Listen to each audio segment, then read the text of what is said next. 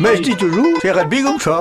Ah, Mais je dis toujours, chez Redby comme chez nous. Non, c'est rugby comme ça. Alors, alors, chat ou chenna Moi, je dis que c'est rugby.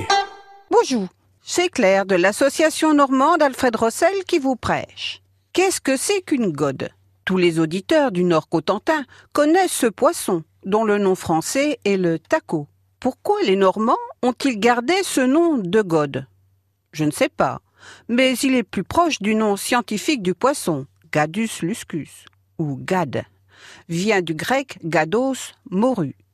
Ce poisson a chair très fine et très fragile et doit être épluché très vite et consommé rapidement. Les chers bourgeois le pêchent dans la rade ou au large.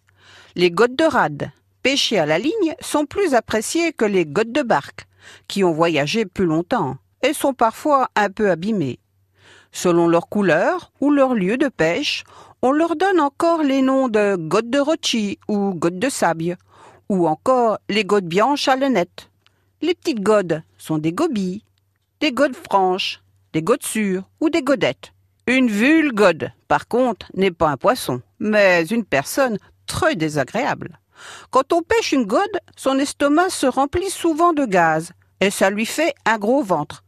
Alors, quand on dit de quelqu'un il est daru comme une gode, ça veut dire qu'il a un, gros ventre. Et si en plus il a les yeux vitreux, on dit il a des urdes de gode de large. Ces expressions ne peuvent bien sûr pas être comprises par quelqu'un qui ne soit pas du Cotentin. Pas plus que la dernière. Pitchy des godes. Piquer des godes, c'est-à-dire s'endormir assis en laissant tomber la tête et en la relevant, comme un mouvement de pêche.